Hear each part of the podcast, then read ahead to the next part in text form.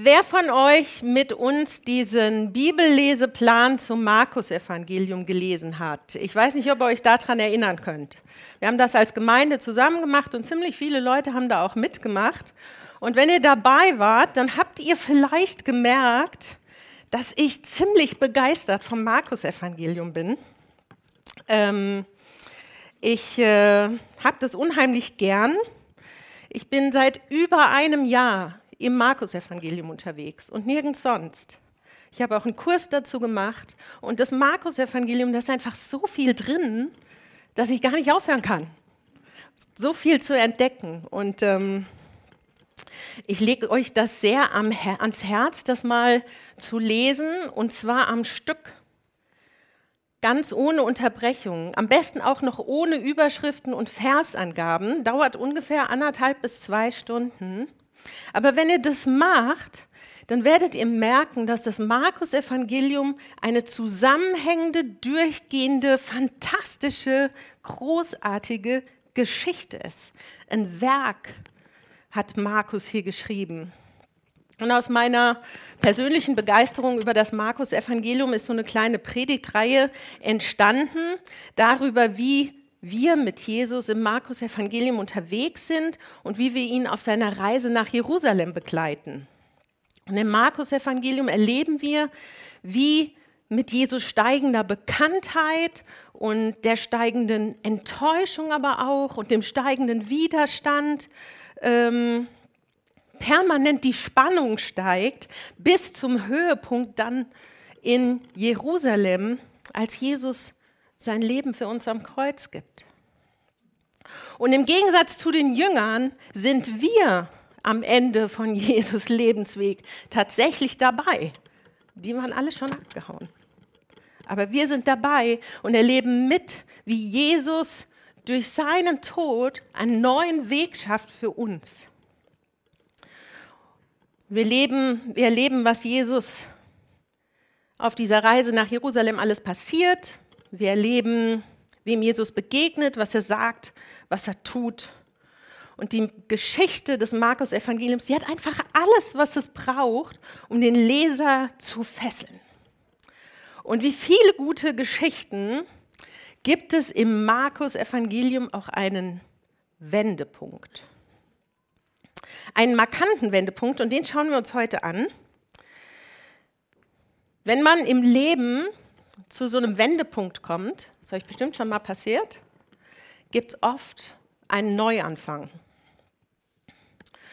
In diesem Jahr hatten wir nach äh, zwei Jahren pandemiebedingter Pause endlich mal wieder eine richtige Jugendfreizeit.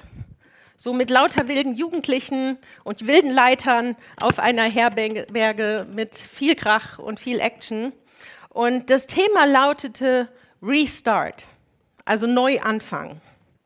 Es ging natürlich jetzt nicht darum, dass wir die Freizeit restartet haben, sondern um die Teilnehmer und um den Neuanfang nach so einem Wendepunkt. Damit haben wir uns beschäftigt und festgestellt, es gibt mehrere Arten von Wendepunkten, Neuanfängen. Es gibt den unfreiwilligen Neuanfang. Ein Neuanfang ist nicht immer freiwillig. Und ich erzähle euch mal eine Geschichte, die mein Leben sehr geprägt hat. Das war nämlich, als meine Eltern von Frankenthal nach Gelnhausen gezogen sind. Da war ich sechs. Sechs Jahre alt. Und ich kann euch sagen, die Gelnhäuser damals, die waren ein ziemlich eingeschworener Haufen.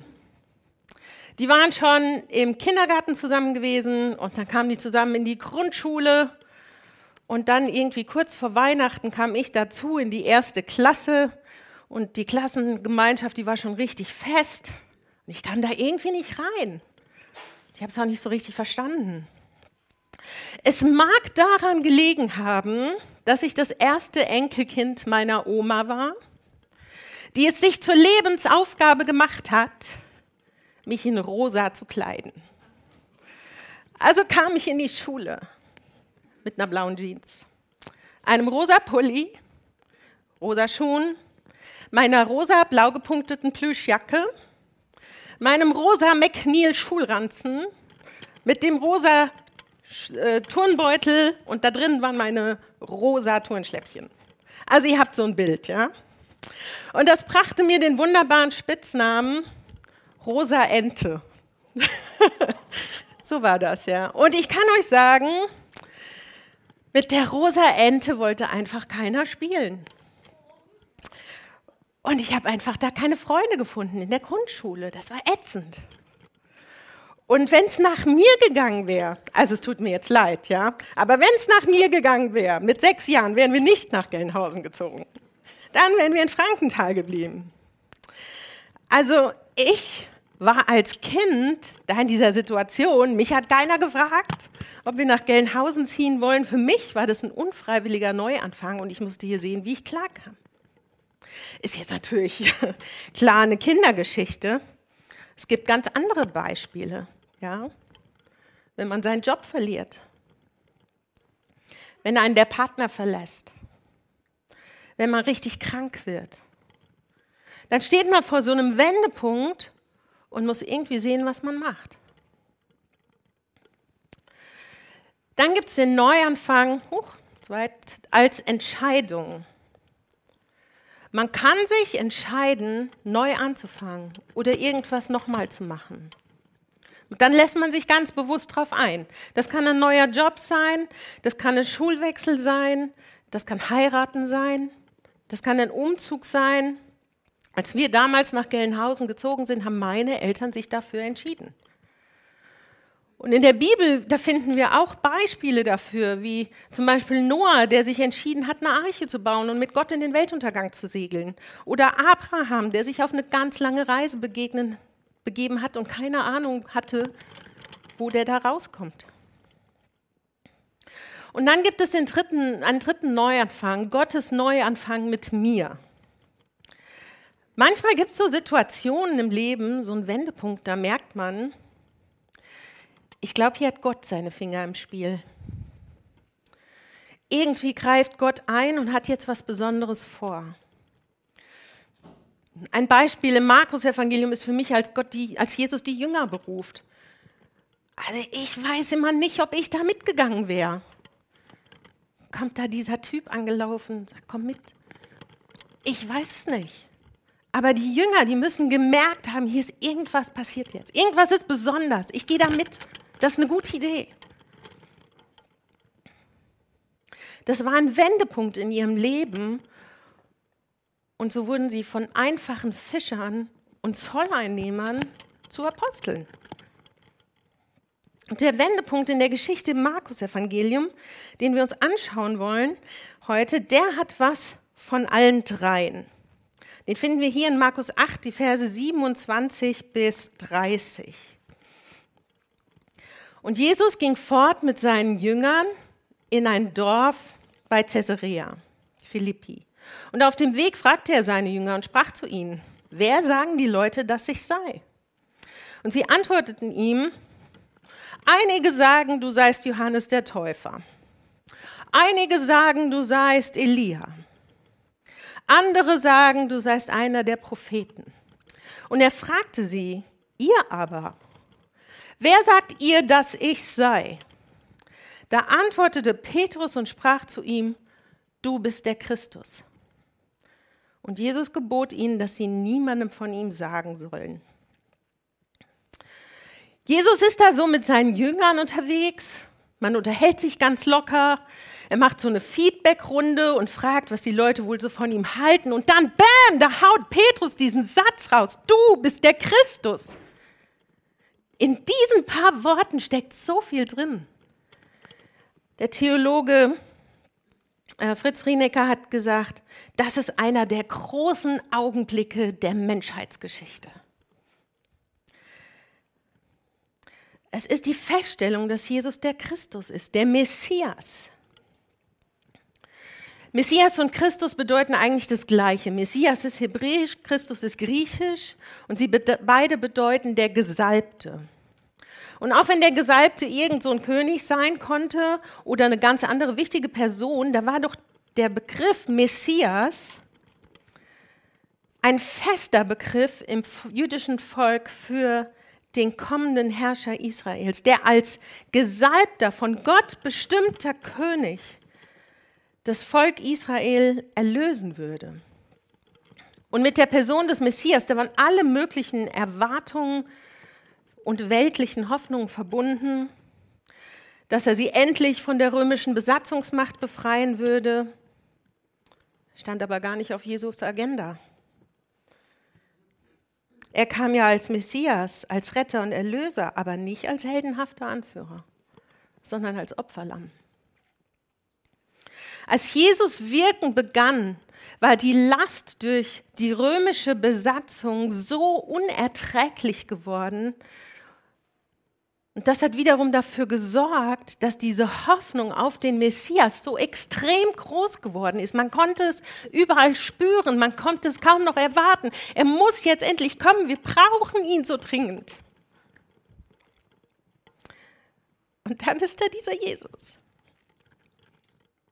Und die laufen da so rum. Und Petrus spricht aus, was alle gedacht haben. Du bist der Christus. Als Petrus diese Worte ausspricht, da hat es Klick gemacht. Alles, was die Jünger bisher gesehen haben, erlebt haben, erfahren haben, das führte zu diesem Moment, zu dieser wichtigen Aussage, zu der wichtigsten Aussage überhaupt. Du bist der Christus. Endlich haben sie es kapiert. Das ist ein Wendepunkt im Leben der Jünger. Endlich haben sie begriffen, wen sie da eigentlich vor sich haben. Ja, es hat ja nur acht Kapitel gedauert. Nämlich den, den Gott gesandt hat. Und man muss dazu sagen, sie sind nicht die Ersten, die es erkannt haben. Wisst ihr, wer es vor ihnen gemerkt hat? Die bösen Geister, die Jesus ausgetrieben hat. Die wussten genau, mit wem sie es zu tun hatten. Die haben ihn als Sohn Gottes und Gesandten Gottes angesprochen. Die wussten Bescheid. Aber jetzt haben es auch die Jünger endlich kapiert. Jesus ist der Messias. Gott hat den Messias geschickt, den Christus, zu ihnen. Den, auf den sie alle so sehnsüchtig gewartet haben, der steht da vor ihnen. Unglaublich. Sie sind jetzt nicht mehr Anhänger dieses Jesus. Nein, sie sind jetzt Anhänger des Messias, des Christus. Das ändert alles. Das ist ein Wendepunkt in ihrem Leben. Und es ist auch der Wendepunkt in der Geschichte. Wenn ihr das Markus-Evangelium mal gelesen habt, dann merkt, habt ihr vielleicht gemerkt, dass die Geschichte irgendwie irgendwie plätschert die so ein bisschen dahin, ja. Jesus ist unterwegs, der unterrichtet seine Jünger, der tut Wunder, streitet sich mit Gelehrten und man hat so das Gefühl, ja, das geht so ewig weiter. Bis zu diesem Moment. Das ist, als ob ein Knoten in der Geschichte platzt und die Spannung wird aufgelöst und es entsteht Raum für was Neues, was vorher nicht da war. Vielleicht kennt ihr das, wenn ihr so ähm, mal im Mittelmeerraum Urlaub gemacht habt und ihr seid in so einer kleinen Stadt in Italien und ihr seid da unterwegs in den Gassen und Gängen und plötzlich ist vor euch ein großer Platz und da ist so ein Springbrunnen und ein kleines Café und oh, schön. Oder wenn ihr wandern geht und ihr wandert die ganze Zeit durch den dunklen Wald und dann kommt der Aussichtspunkt und oh, schön. So ist es im Markus-Evangelium hier. Jesus macht sein Ding mit den Jüngern und man erwartet, hm, entweder geht das so weiter oder es muss ich jetzt noch irgendwas tun und dann, ah, du bist der Christus. Das ist der wichtigste Zwischenschritt und erste Höhepunkt in der Geschichte. Und wie gesagt, bisher war Jesus auf seinem Weg durch Galiläa, hat gepredigt, mit, Galil mit Gelehrten diskutiert, seine Jünger unterrichtet, er hat Wunder getan, geheilt, Geister ausgetrieben. Und plötzlich ist jetzt die Geschichte auch eine andere. Und es fällt an mehreren Stellen auf. Zum einen ist auffällig, dass der Markus jetzt nicht mehr so viel von Wundern berichtet. Es gibt nur noch ganz wenige Wunder. Ich glaube zwei, die nach diesem Text berichtet werden, obwohl wir uns erst in der Mitte des Evangeliums befinden. Und es ist auch genau dieser Wendepunkt, dieser Zeitpunkt in der Geschichte, an dem Jesus anfängt, über das zu sprechen, was ihm noch bevorsteht, über den Leidensweg, der vor ihm liegt.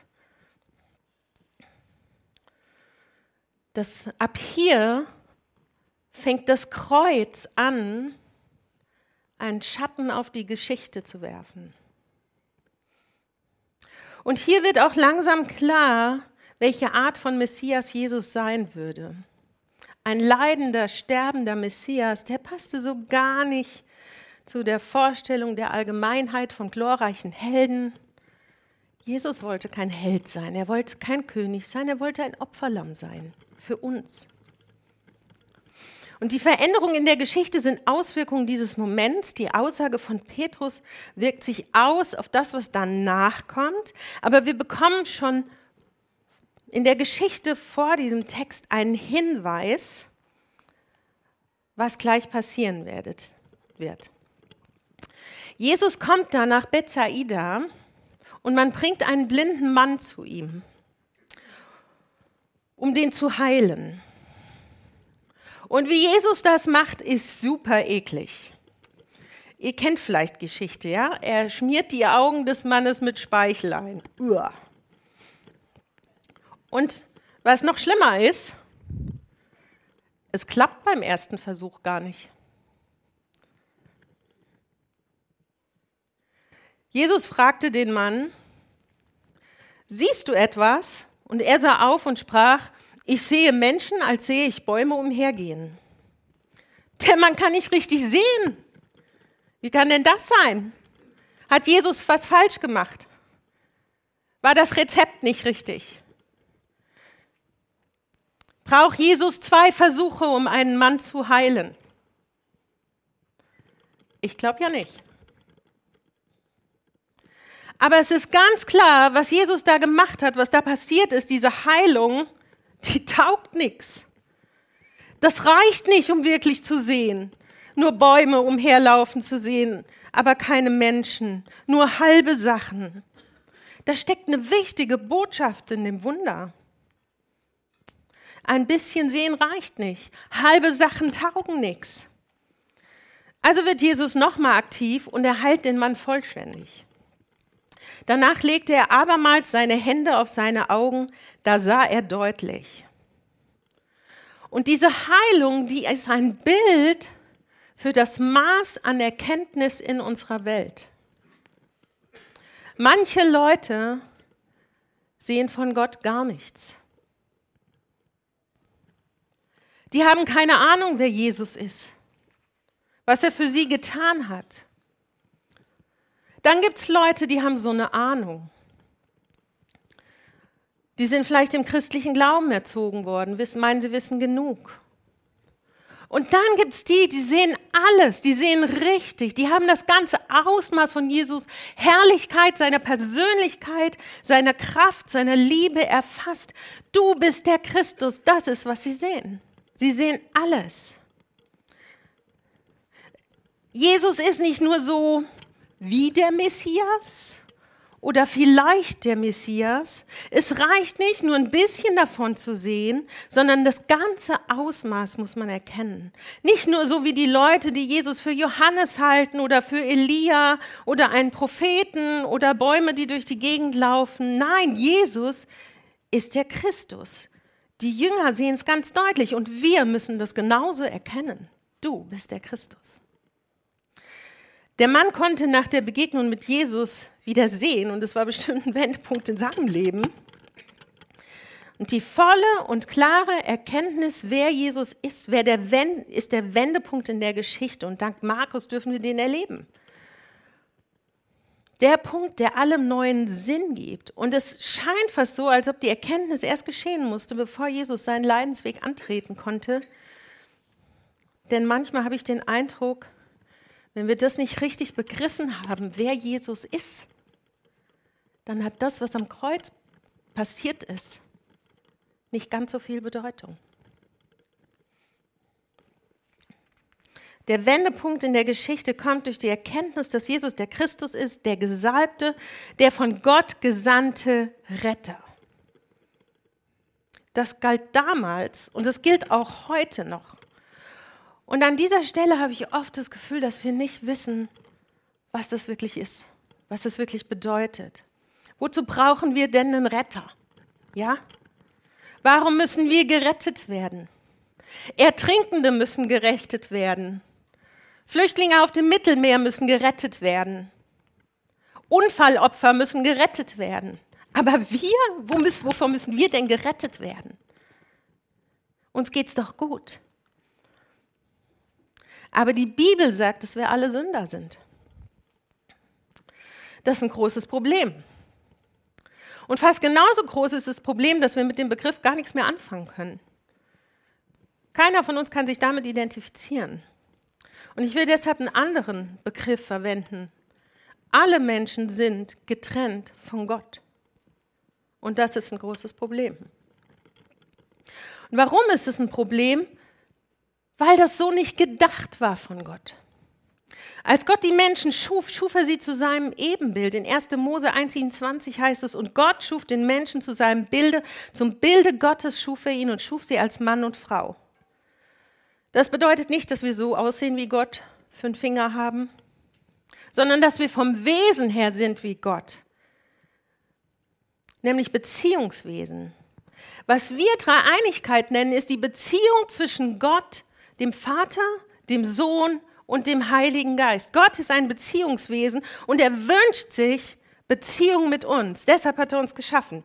Und diese Beziehung gab es im Paradies als Gott mit den Menschen zusammengelebt hat. Das war der Idealzustand der Welt. So hatte Gott sich das ausgedacht. Und dann hat der Mensch diesen Idealzustand zerstört. Und ähm, wie das aussieht, ähm, dabei hat mir mein Sohn Louis geholfen, das mal bildlich für euch darzustellen, okay? Jetzt wird's cool. Kennt ihr Lego? Ich glaube, an Lego kommt eigentlich keiner vorbei. Muss man mal so sagen. Vielleicht habt ihr noch Lego, habt Enkelkinder oder ähm, spielt selber noch mit Lego. Ich finde Lego toll. Mein Bruder lässt sich jedes Jahr zu Weihnachten immer noch irgendein riesen Lego-Teil schenken, das er dann drei Tage aufbaut. Und bei Lego ist es so, da kriegt man dieses nagelneue Set. Und die Packung glänzt und es raschelt so cool. Selbst wenn das Papier noch drum ist und man schüttelt, weiß man, was da drin ist. Kennt ihr das? Und dann öffnet man das ganz neue Lego-Set und da sind die Steine und da ist die Anleitung und dann geht's los mit Bauen. Und meistens läuft es so ab. Das Set wird nach der Anleitung aufgebaut. So wie es in der Anleitung steht. Und dann wird es immer größer und irgendwann ist fertig. Und genau so hat sich der Designer bei Lego das ausgedacht. So wollte der Schöpfer dieses Sets das haben. So war es perfekt. Aber kennt ihr das? Nach einer Weile, da will man so was anderes bauen und irgendwie, ah, da braucht man dringend diese Teile, die da drin sind. Und dann nimmt man das auseinander und baut sein eigenes cooles Teil. Und ähm, das finden wir natürlich auch ganz toll. Das ist schön. Das alte Set ist zerlegt und äh, landet im großen Lego-Konvolut. Aber das neue Teil, das ist natürlich auch cool. Aber es ist nicht das, was der Designer bei Lego sich ausgedacht hat. Der Schöpfer. Wenn wir das mal auf uns Menschen anwenden, tatsächlich ist dem Designer und Schöpfer bei Lego das völlig egal. Hauptsache, wir kaufen mehr Lego-Sets, ja? Denen ist das egal. Aber wenn wir das auf uns Menschen anwenden, dann bricht das Gott das Herz. Deshalb brauchen wir einen Retter. Vielleicht hilft euch dieses Beispiel in eurer eigenen Sprachfähigkeit mit euren Mitmenschen, wenn ihr mal darüber reden wollt, was ihr eigentlich in der Gemeinde so macht. Warum ihr hierher geht. Weil ihr einen Retter braucht. Und das ist Jesus. Was ursprünglich sein sollte, das wurde zerstört. Und das sind die Auswirkungen von Sünde. Und anders als bei Lego können wir nicht einfach die Anleitung zücken und das alles wieder zusammenbauen. Und das ist das Problem. Das kann nämlich nur Gott. Und deshalb brauchen wir einen Retter. Deshalb schickt er seinen Sohn zu uns Menschen, um für uns am Kreuz zu stehen. Das ist Gottes Weg, den Idealzustand wiederherzustellen. Eine Beziehung zwischen Gott und den Menschen. Vielleicht sagst du dir, also in meinem Leben ist alles in Ordnung. Ich habe alles, was ich brauche. Hast du das wirklich? Oder hast du nicht manchmal das Gefühl, wenn ich die Versicherung noch abschließe, ja, dann fühle ich mich ein bisschen sicherer. Oder denkst du manchmal, dass du ungenügend bist? Nicht hübsch genug?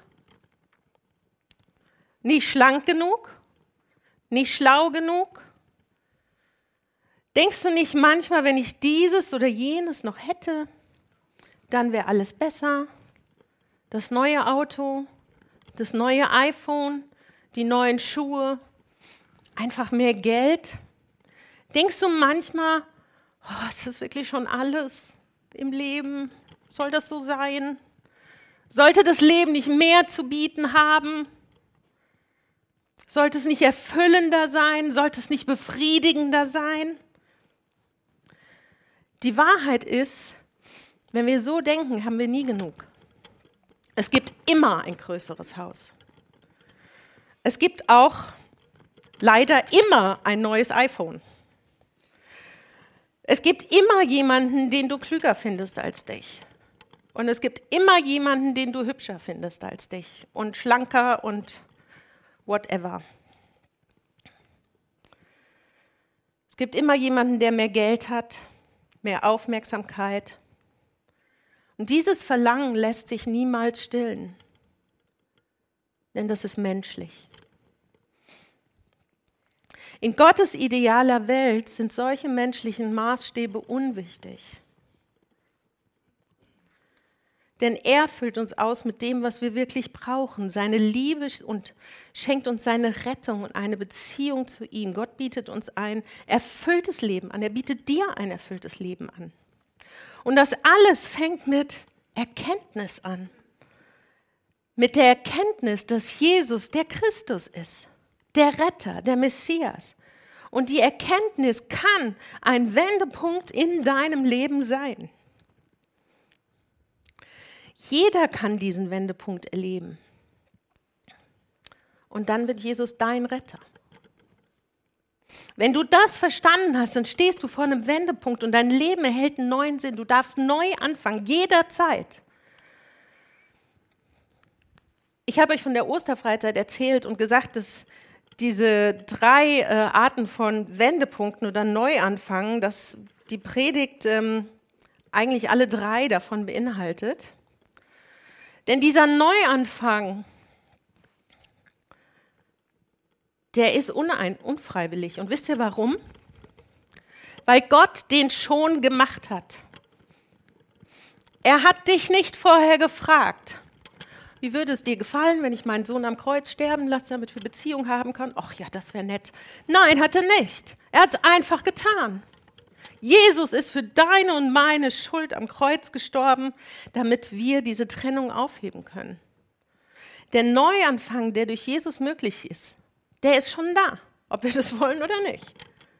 Er ist da und es ist an uns, ob wir das erkennen oder nicht. Er ist unfreiwillig, weil er schon da ist. Gleichzeitig ist er freiwillig, denn es ist unsere Entscheidung, ob wir dieses Angebot Gottes annehmen. Er lässt uns die Wahl. Und wenn wir an diesen Tisch zum Abendmahl treten, dann sagen wir, ja, ich habe das verstanden. Das ist es, was ich will.